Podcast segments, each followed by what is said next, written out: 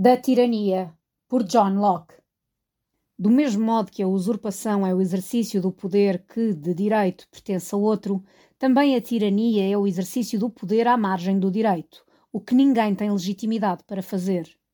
É o que se verifica quando alguém utiliza o poder que detém, não para benefício daqueles que governa, mas para o seu próprio benefício privado, ou ainda quando, independentemente da legitimidade com que detém o poder, o governante substituir a lei pela sua vontade, enquanto norma de conduta, e as suas ordens e as suas ações se dirigirem para a satisfação das suas próprias ambições, vinganças, cupidez ou quaisquer outras paixões condenáveis, em vez de se centrarem na preservação das propriedades do seu povo. Se houver quem duvide da veracidade destes princípios, por serem apresentados pela mão obscura de um mero súbdito, espero que a autoridade de um rei possa ser capaz de o convencer.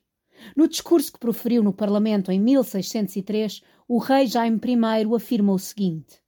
Para a adoção de boas leis e constituições, colocarei sempre o bem público de toda a comunidade acima dos meus próprios interesses particulares e privados. Assumirei sempre que a riqueza e o bem-estar da comunidade são a minha maior riqueza e a minha mais completa felicidade. E este é, aliás, o ponto em que um monarca legítimo se demarca por inteiro de um tirano. Reconheço que a principal característica que separa um rei legítimo de um tirano usurpador é esta. Enquanto que o tirano orgulhoso e ambicioso pensa que o seu reino e o seu povo existem para a satisfação dos seus desejos e dos seus apetites irracionais, o monarca reto e justo pelo contrário, reconhece ter sido ele que foi instituído para assegurar a prosperidade e as propriedades dos seus súbditos. E, de novo, no seu discurso de 1609, recorre a estas palavras. O rei obriga-se a si mesmo ao respeito pelas leis fundamentais do seu reino através de um juramento duplo. Tacitamente, na medida em que é rei e, nesta condição, tem a obrigação de proteger o povo e as leis do seu reino, e expressamente nos termos do juramento prestado por ocasião da sua coroação. Em consequência, todos os reis justos que estão à frente de reinos bem organizados têm a obrigação de respeitar os pactos que celebraram com os seus povos em todas as leis que adotarem, desenvolvendo os seus governos de modo a serem agradáveis aos súbditos, à imagem do convênio que Deus celebrou com Noé a seguir ao dilúvio, ao proclamar: Daqui em diante os períodos de sementeira e de colheita, de frio e de calor, de verão e de inverno, de noite e de dia, jamais terminarão enquanto a terra existir. Assim, a partir do momento em que um rei que, sendo responsável por um reino bem organizado, abandonar este princípio e as leis da sua comunidade, deixa de ser rei e degenera num tirano. E um pouco mais adiante continua. Por isso, todos os reis que não são tiranos, nem cometerem perjúrio, sentir-se-ão felizes por se verem obrigados a exercer o seu poder dentro dos limites das suas próprias leis. E todos aqueles que os persuadirem do contrário não passarão de víboras e de pragas, tanto para os próprios monarcas como para as suas comunidades. É deste modo que aquele rei sábio, que tinha tão boa noção destas matérias, distinguia um rei de um tirano afirmando que o primeiro adota as leis como fronteiras do seu poder e o bem público como objetivo do seu governo, enquanto o segundo não reconhece quaisquer limites à satisfação da sua vontade e dos seus apetites. É um erro crer que esta falha seja exclusiva das monarquias. Na verdade, ela pode verificar-se noutras formas de governo, tanto quanto nestas. O poder, atribuído para o governo dos súbditos e para a preservação das suas propriedades, torna-se tirânico a partir do momento em que for exercido para outros fins e for utilizado para empobrecer, molestar ou submeter o povo ao domínio arbitrário e irregular daqueles que o detiverem, quer se trate de uma só pessoa ou de muitas. É assim que a história nos fala dos trinta tiranos de Atenas e do tirano de Siracusa. E o jugo dos Decemviri de Roma não foi melhor. Onde quer que a lei termine, começa a tirania, sempre que a lei for transgredida em prejuízo de outro.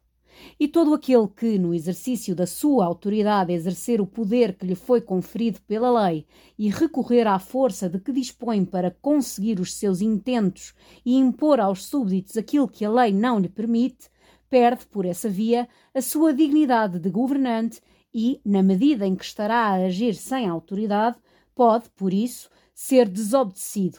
tal como qualquer outro homem que recorra à força para violar os direitos de outro. Trata-se, aliás, de um facto que é devidamente reconhecido no que diz respeito aos agentes administrativos.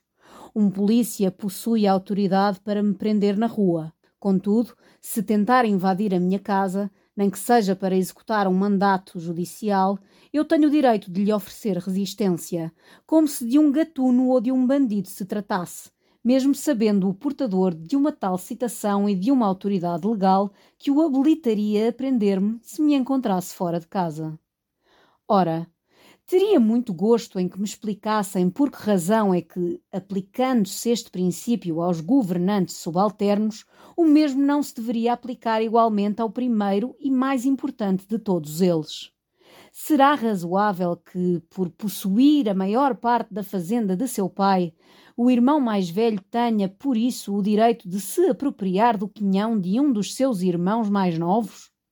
Ou então, que um homem rico proprietário de toda uma região, possa retirar desse facto o direito de se apropriar da casa de campo e do jardim do seu vizinho pobre? O facto de alguém possuir legitimamente grande poder e riquezas enormes, muito para além dos que sobram para a maior parte dos filhos de Adão, está longe de constituir uma desculpa, muito menos uma razão, para a rapina e a opressão. E é ainda mais do que rapina e opressão que se trata quando um homem prejudica o outro sem ter autoridade para o fazer. Um superior hierárquico não tem maiores direitos de ultrapassar os limites da autoridade do que o seu subalterno. Fazê-lo não é mais justificável num rei do que num polícia. Pelo contrário, a violação da lei pelo monarca é muito mais grave, na medida em que possui já um quinhão de poder muito maior do que os restantes membros da comunidade as suas responsabilidades são também maiores. Por fim, temos que assumir que a sua educação, o cargo que exerce e os conselheiros de que dispõe lhe conferem uma vantagem significativa, concedendo-lhe um maior conhecimento das medidas do bem e do mal. Podem, portanto, as diretivas de um príncipe ser impugnadas? Sempre que alguém se considere lesado e imagine que não lhe foi feita justiça, poderá resistir-lhes? Agir desta forma será perturbar e derrubar todo e qualquer regime político e, em vez de um governo e de ordem social, tais práticas não produzirão mais do que anarquia e confusão. Perante estas preocupações, afirmo que só se deve recorrer à força para conter a força injusta e ilegítima. Todo aquele que a utilizar noutras circunstâncias chama a si a justa condenação, de Deus e dos homens. Suponhamos que um governante utiliza o seu poder para agir ilegalmente, bem como para bloquear a solução de que a lei dispõe nestas circunstâncias. Ainda assim, até mesmo perante tais atos manifestos de tirania, o direito de resistência não perturbará o governo da comunidade de um momento para o outro, nem por trivialidades. Se as ilegalidades cometidas pelo monarca afetarem apenas os interesses privados, então estes homens terão o direito de se defender e de recuperar pela força, se necessário, aquilo que pela força ilegítima lhes havia sido arrebatado. Contudo, não será por terem um tal direito que estes homens se lançarão de ânimo leve numa contenda em que seguramente perderão a vida. Um só ou um pequeno grupo de homens oprimidos não será capaz de perturbar o governo de uma comunidade, se o corpo social não se interessar pelo assunto. Do mesmo modo que um louco em fúria ou um descontente impetuoso não será capaz de derrubar um governo bem estabelecido. O povo não estará disposto a segui-lo, como não esteve disposto a seguir o primeiro. Porém,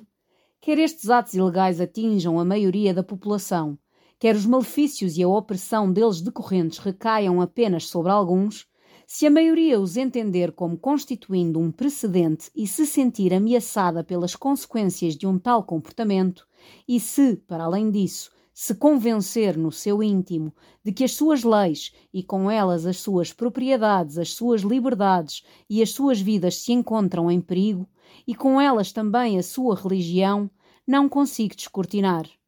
como se poderá impedir que resista à força ilegal que é usada contra ela? Confesso que se trata de um grande inconveniente a que todos os governos estão sujeitos, sempre que os governantes se tornam suspeitos aos olhos do povo e da condição mais perigosa em que se podem encontrar. Em todo o caso, não se deve ter grande pena dos governantes que se deixarem atirar para um tal estado, uma vez que o poderiam ter evitado com facilidade. Na verdade, qualquer governante que de facto pauta sua atuação pelo bem do seu povo e pela preservação dos seus bens e das suas leis, sentirá tanta dificuldade em transmitir estes seus propósitos aos seus súbditos como aquela que um pai sente em transmitir aos seus filhos que os ama e que cuida deles. No entanto, quando se observa por toda a parte uma discrepância muito grande entre o que se diz e o que se faz, quando se recorre aos mais variados artifícios para eludir a lei e se abusa da prerrogativa, que mais não é do que um poder arbitrário sobre certas matérias pré-determinadas, atribuído ao monarca para agir em proveito do povo e nunca para o molestar, exercendo-a de forma contrária aos objetivos para os quais havia sido instituída, quando o povo se vê confrontado com o facto de os ministros e os agentes administrativos subalternos, que deveriam ser selecionados pela sua capacidade de promover o bem público, serem favorecidos ou destituídos em função da sua disponibilidade para cometerem tais abusos, quando se registram tentativas sucessivas de recurso a um poder arbitrário e de favorecimento desleal da religião que se afigura mais disponível para pactuar com este tipo de comportamento, apesar de publicamente se proclamar o contrário, quando se oferece aos dirigentes religiosos que assim se comportam todo o apoio possível e, na eventualidade de não se lhes poder atribuir grande apoio, mesmo assim o seu comportamento é aprovado e estimado, quando uma longa cadeia de ações mostra que todos os órgãos da comunidade se comportam desta maneira,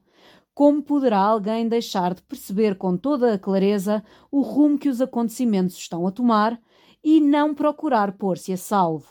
Do mesmo modo que qualquer pessoa também o faria, se verificasse que o capitão do navio em que viajava estava a levar para um mercado de escravos a ela e a todos os seus companheiros, mantendo sempre o mesmo rumo, apesar de os ventos cruzados, as fendas no casco ou a falta de homens ou de provisões por vezes forçarem o comandante a arrepiar caminho, por alguns instantes apenas, já que retomava o rumo africano, logo que os ventos, o tempo ou as demais circunstâncias o permitiam.